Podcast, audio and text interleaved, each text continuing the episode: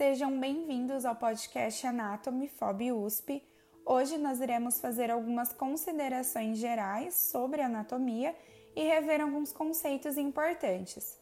Antes de iniciar, eu quero definir com vocês o que é anatomia.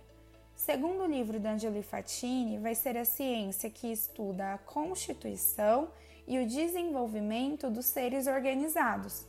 Quando nós pegamos a palavra ao pé da letra, ana significa partes e tomia ou tomen significa cortar, ou seja, é um estudo por partes, em cortes. Nós temos alguns sistemas que em conjunto eles vão compor o organismo e todos eles vão ser estudados ao longo dos nossos podcasts.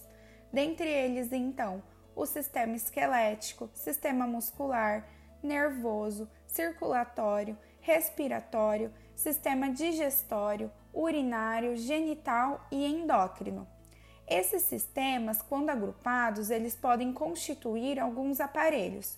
Por exemplo, quando se estuda o sistema esquelético juntamente com o muscular, nós estaremos vendo o aparelho locomotor. Agora, quando se estuda o sistema urinário juntamente com o genital masculino e feminino, nós vamos estar vendo o aparelho urogenital.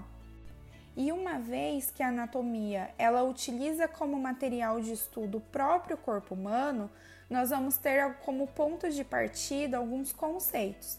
Por exemplo, o que é normal? Na anatomia, o normal é o estatisticamente comum, então ele vai estar diretamente relacionado com porcentagem. Logo, quando nós pegamos um grupo de indivíduos, o que aparece numa escala percentual maior é o considerado normal. Já quando ocorre uma fuga desse padrão normal, contudo sem causar prejuízo na função do indivíduo, nós vamos estar trabalhando então com uma variação anatômica.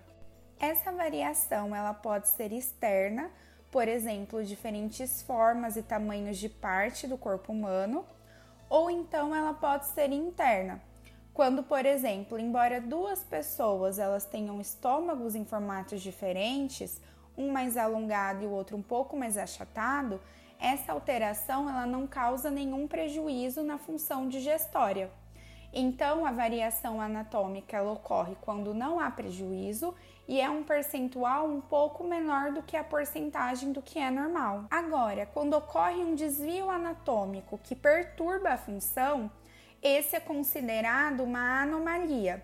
Por exemplo, indivíduos que possuem um dedo a menos nas mãos. E quando essa anomalia ela se torna incompatível com a vida, ela é considerada uma monstruosidade e é o menor percentual que nós encontramos na literatura que é o caso, por exemplo, do nascimento de bebês que nascem com a genesia do encéfalo. Para que nós possamos definir o que é normal, o que é uma variação anatômica, anomalia ou monstruosidade, alguns fatores eles têm que ser levados em consideração e eles vão ser atribuídos às variações individuais de cada indivíduo sendo esses fatores em conjuntos denominados fatores gerais de variação que vão estar relacionados, por exemplo, com a idade, pois existe diferença entre, por exemplo, um esqueleto em idade infantil e um esqueleto em idade adulta. Nós temos ainda as variações relacionadas ao gênero masculino e feminino,